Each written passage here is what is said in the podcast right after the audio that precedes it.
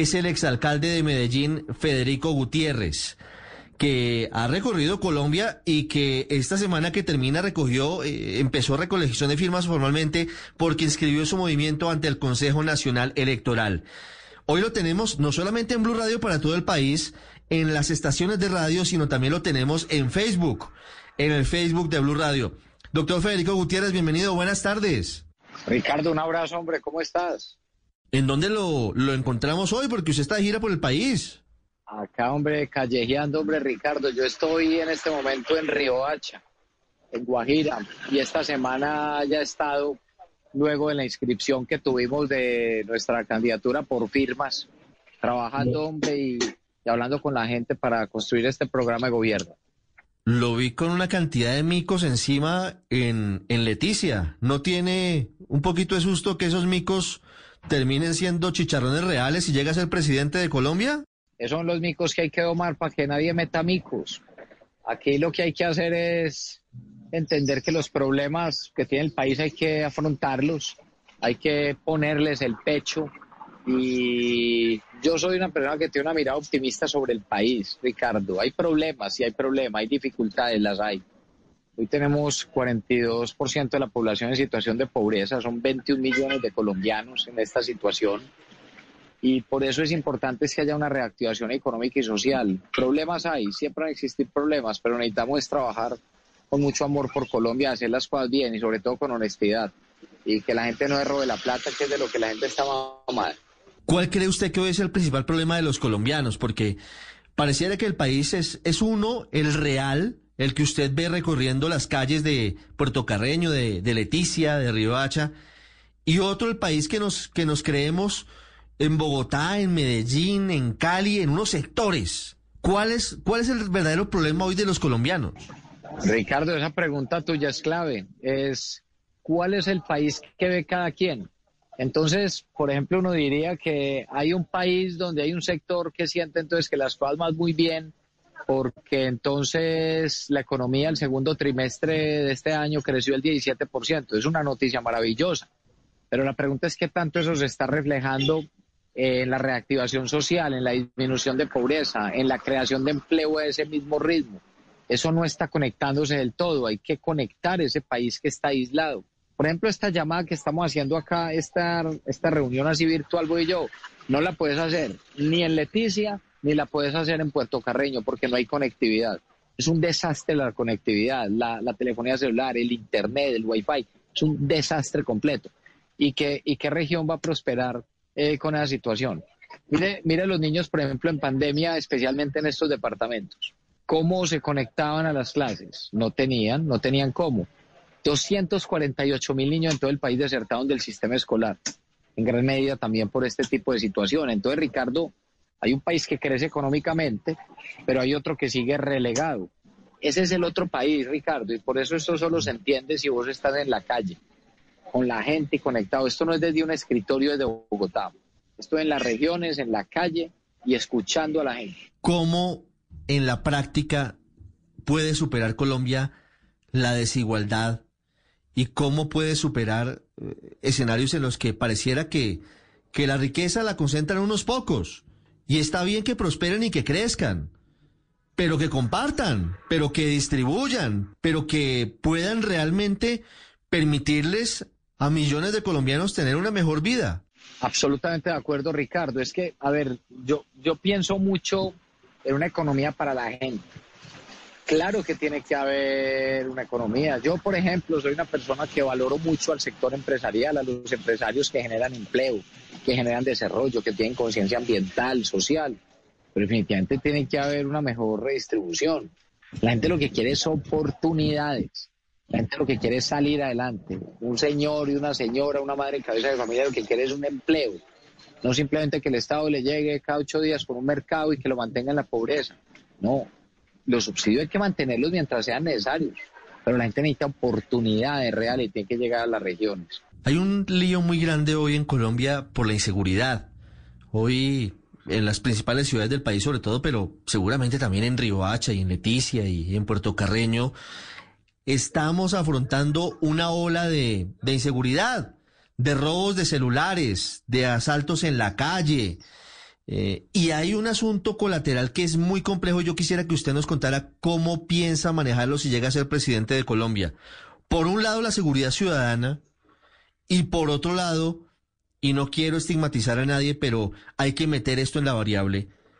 Hay algunos venezolanos que han llegado al país huyendo de la dictadura, pero que han venido a delinquir. Y eso, pues, no se puede soslayar, repito, sin ser eh, discriminatorio o xenófobo. ¿Cómo va a ser usted si llega a ser presidente frente a esas dos realidades?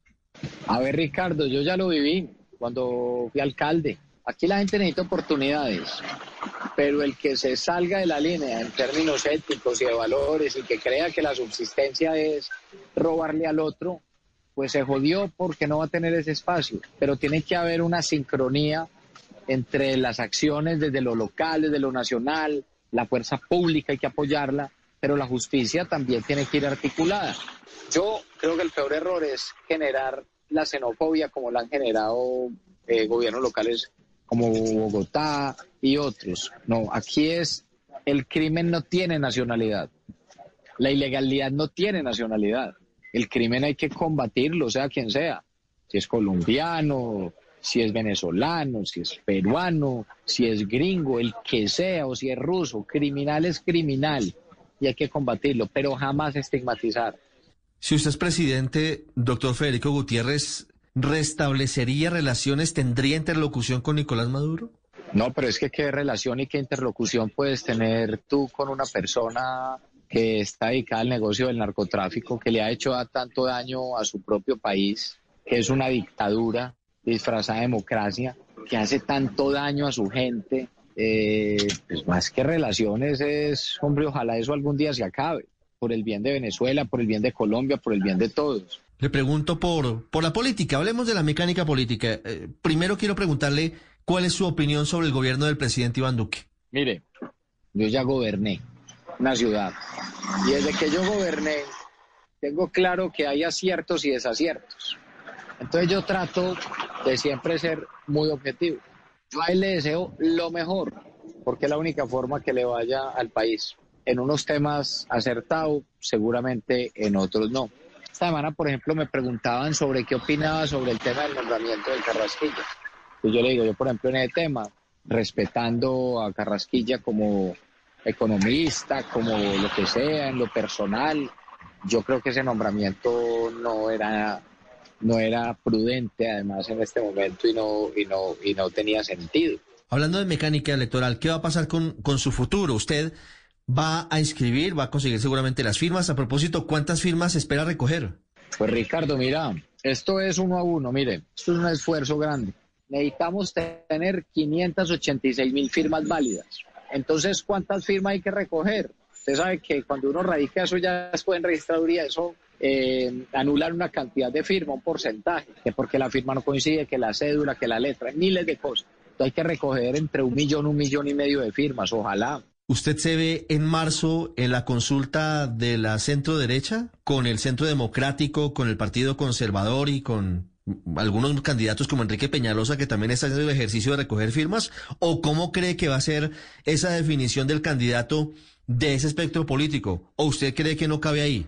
Pero falta mucho para todo para las discusiones. Yo lo único que creo es que el país no puede caer en manos de un proyecto populista autoritario. De resto tiene que haber conversación con todos los sectores haciéndole crítica a las instituciones, por supuesto, porque hay muchas cosas por mejorar. La gente no quiere más corrupción ni nosotros. Hombre, uno mira el ejemplo de departamentos como La Guajira y los departamentos donde hemos estado. Hombre, roban la comida de los niños, del PAE, del plan de alimentación escolar. No se van a robar el resto de cosas. No, no, no. Acá no puede haber corrupción. Y eh, yo vuelvo, insisto, mira, los únicos que no son bienvenidos a este proyecto y con los únicos que yo no me siento son con los corruptos y los violentos. De resto, quien esté en democracia nos podemos sentar a hablar. ¿A quién se refiere cuando habla de proyecto populista y autoritario? No, eso tiene nombre eh, Gustavo Petro y creo y yo considero que, que no es lo que le conviene al país. Y mira, yo, yo tengo buena relación con muchos sectores, tanto que son de izquierda o que son de derecho y que son de centro. ¿Por qué? Porque son ideas que se pueden discutir pero yo nunca estoy de acuerdo es con el odio, yo no estoy de acuerdo con la lucha de clases, estoy de acuerdo con la mentira, no estoy de acuerdo con eliminar la libre, la libre empresa. No estoy de acuerdo cuando se ataca la prensa, la libre prensa. Yo soy respetuoso de las diferentes posiciones. Yo soy una persona que me va a mover siempre en el escenario democrático. Porque lo que le pasa al país cuando aparecen estos representantes de movimientos que son populistas y autoritarios, aprovechándose de una situación crítica que puede tener el país en términos sociales y de desgaste institucional, es que quienes inclusive en el pasado ya han atentado contra la democracia, como lo han hecho, y contra la institución y las personas, ahora sí les sirve la democracia para qué? Para utilizar los mecanismos democráticos, para hacerse elegir, pero una vez elegidos, se toman las instituciones desde adentro para asesinar la democracia. Eso es lo que el país no puede permitir y no vamos a permitir. ¿Qué les responde usted, doctor Federico Gutiérrez, a quienes creen que su candidatura es el gallo tapado del expresidente Álvaro Uribe para el 22? Hombre, que es que eso es tener una discusión muy limitada. Y primero, yo no soy el gallo tapado de nadie, yo soy el gallo de la gente. Yo soy el gallo es que está en la calle tirando calle, como dice uno, y gastando suela. Este es el país. El país no está en las oficinas en Bogotá o solo en Medellín, no, el país está en la calle de cada ciudad. Y aquí estoy en la calle. ¿Sabe quiénes son los que me apoyan? Vea, ahí están. Alma Gómez. Sí. Pero, por Ángel Redondo, Plácido Carranza. Pero no me habló de Ahí está, Carlos Andrés Medina, Emanuel Osorno. No, me habló de Uribe. ¿Cómo es su relación con Uribe? ¿Usted ha hablado recientemente con Álvaro Uribe? Es una relación de respeto, es una relación de respeto, pero de independencia. Yo he estado, hay cosas con las cuales he estado de acuerdo con ello, hay cosas con las que no. Pues no le cuento pues que inclusive hasta en Medellín pues gané. Yo no, yo no he sido de estos partidos. Respeto a la gente que está dentro de los partidos. Usted lo respondo, buena relación. Eh, fui, cuando fui alcalde, me tocó con Santos. ¿Y, ¿Y cómo fue la relación con Santos? Una relación de independencia y respeto. ¿Cómo fue la relación con Duque cuando estuve de alcalde en ese tiempo? Una relación de independencia y respeto. es que yo quiero traer el país. A mí no me interesa fortalecer un sector político afín o no afín. A mí no me importa eso. Es Federico Gutiérrez, candidato presidencial, precandidato presidencial. Lo dejo seguir recogiendo firmas y lo dejo comer ceviche ahí en Riohacha, hombre, qué envidia.